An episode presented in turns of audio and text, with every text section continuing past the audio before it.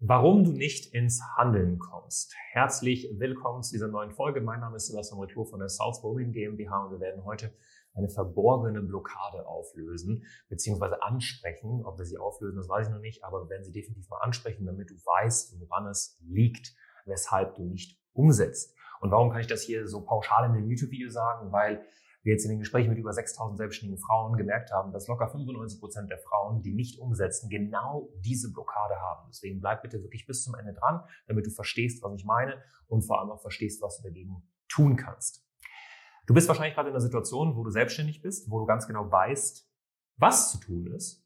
Ja, Du hast vielleicht schon konkrete Schritte, die du tun musst, um Kunden zu gewinnen oder vielleicht auch Mitarbeiter einzustellen. Vielleicht weißt du nicht, was du tun musst, um Kunden zu gewinnen. Du weißt aber, dass du dir Hilfe holen solltest, um einen Plan zu schmieden, der dir Kunden bringt, aber du machst es aus verschiedensten Gründen nicht. Vielleicht weißt du gerade ganz genau, dass deine Website nicht gut ist, aber du passt sie nicht an. Vielleicht weißt du ganz genau, dass eine Strategie sinnvoll wäre, indem du YouTube zum Beispiel machst, also YouTube-Videos, aber du machst YouTube-Videos nicht. Vielleicht weißt du, dass es sinnvoll wäre, eine Werbeanzeige aufzusetzen, aber du machst es nicht. Vielleicht weißt du, dass es sinnvoll wäre, ein Freebie zu haben, aber du machst es nicht. Das heißt, du hast konkrete Schritte, aber du tust sie nicht. Du prokrastinierst. Das heißt, du hast eine Aufschieberitis. Du sagst immer, ich mache das morgen, ich mache das übermorgen, ich mache das nächste Woche, ich mache das in zwei Monaten. Und dann hast du immer wieder einen Grund. Du findest immer wieder einen Grund, ob das jetzt die Herbstferien sind, ob das die Sommerferien sind, ob das die Pfingstferien sind. Vor allem, wenn man Kinder hat, es gibt immer einen Grund von der Kita-Eingewöhnung äh, bis am Ende des Tages zur Einschulung. Es gibt immer Gründe, Dinge nicht zu tun. Und ich möchte heute mit dir eben diese Blockade angehen. Und zwar, sie ist ganz, ganz, ganz simpel, aber ich werde dir konkrete Beispiele geben, damit du verstehst, wie du sie lösen kannst. Wenn das Warum groß genug ist, ist das Wie egal.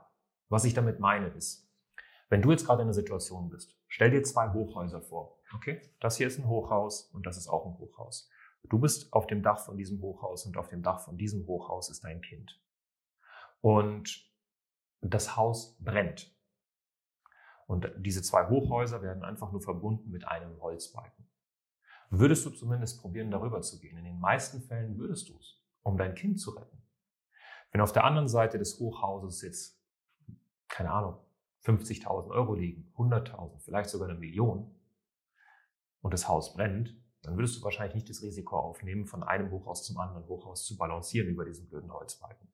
Sprich, der Schmerz im Endeffekt zu handeln ist kleiner als der Schmerz nicht zu handeln, sprich dein Kind zu verlieren. Verstehst du? Und genauso ist es auch in der Selbstständigkeit. Und bei den meisten Frauen, die nicht umsetzen, ist der Schmerz der derzeitigen Situation keinen Umsatz zu machen. Die Selbstständigkeit läuft nicht wirklich richtig, wie man es haben möchte. Man ist im Tagesgeschäft der Selbstständigkeit komplett gefangen. Wenn man krank ist oder Urlaub macht, funktioniert nichts. Dieser Schmerz ist nicht so schlimm wie das Handeln, das regelmäßige. Ob das jetzt YouTube-Videos ist, ob das generell Marketing, Vertriebsaktivitäten sind, egal was auch immer du im Endeffekt aufschiebst. Und diese Frage musst du dir selber stellen. Und ich habe das Problem bei ganz, ganz vielen Situationen. Ich habe das Problem bei Frauen, die nebenberuflich selbstständig sind die von der Nebenberuflichen in die Hauptberuflichkeit springen wollen. Aber der Job, in dem sie sind, im Angestelltenverhältnis, der ist warm, der ist kuschelig. Die Situation fuckt sie in diesem Job nicht wirklich ab. Also es nervt sie nicht genug, um zu handeln nach der Arbeit.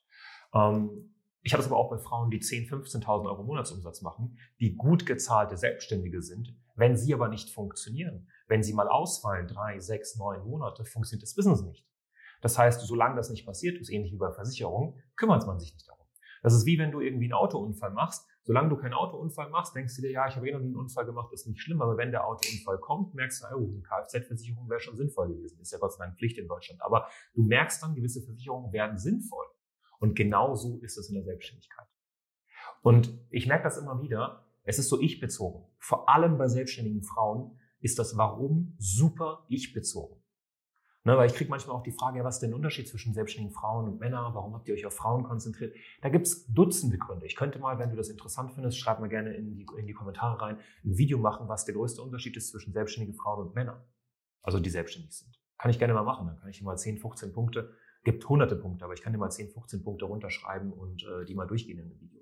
Aber eine Sache, die ich zum Beispiel erkenne bei Frauen, das Warum ist sehr ich-bezogen. Bei Männern ist das Warum nicht so sehr ich-bezogen. Was ich damit meine, also safe definitiv auch sehr ich-bezogen, aber im ersten Anschein nicht. Was ich damit meine ist, wenn du einen Mann hast, der selbstständig ist und der macht 10.000 Euro Umsatz im Monat zum Beispiel, dann denkt er sich, okay, cool, aber ich kann damit meine Kinder nicht ernähren. Ich kann gerade mal selbst überleben.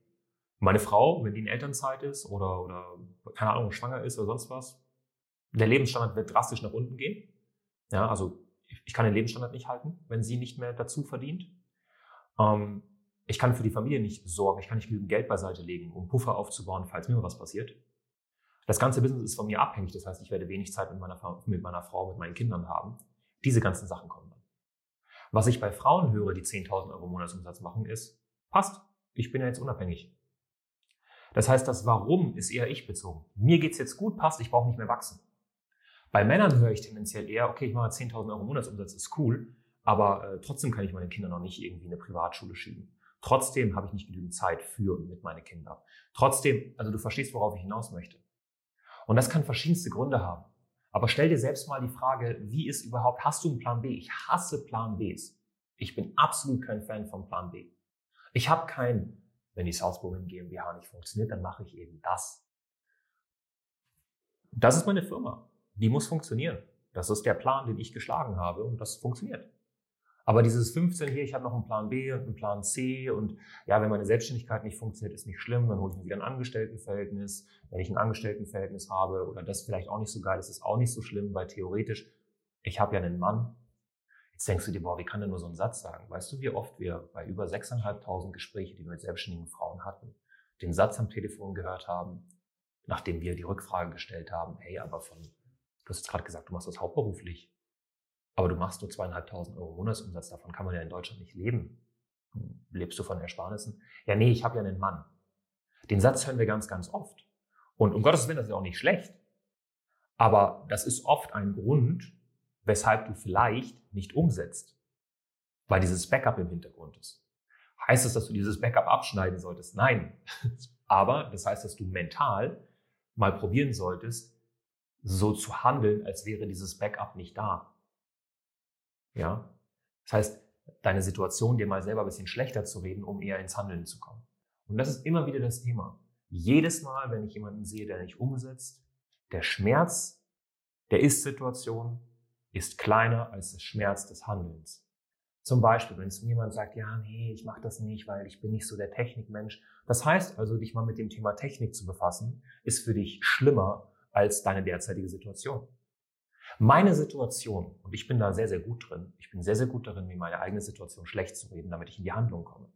Ich weiß noch, als ich zum Beispiel einen Job hatte, den ich gar nicht mochte, mich hat das so dermaßen genervt, ich war so unglücklich und ich habe mich dermaßen geschämt, auf täglicher Basis einer Sache nachzugehen, wo ich nicht verstehe, warum ich es überhaupt mache, dass es mir peinlich war, darüber mit anderen Menschen zu sprechen, dass ich gesagt habe, egal was ich tun muss und wenn ich irgendwie 150 Menschen pro Tag anschreiben muss, anrufen muss, auf der Straße ansprechen muss, dann tue ich es, weil es ist mir lieber.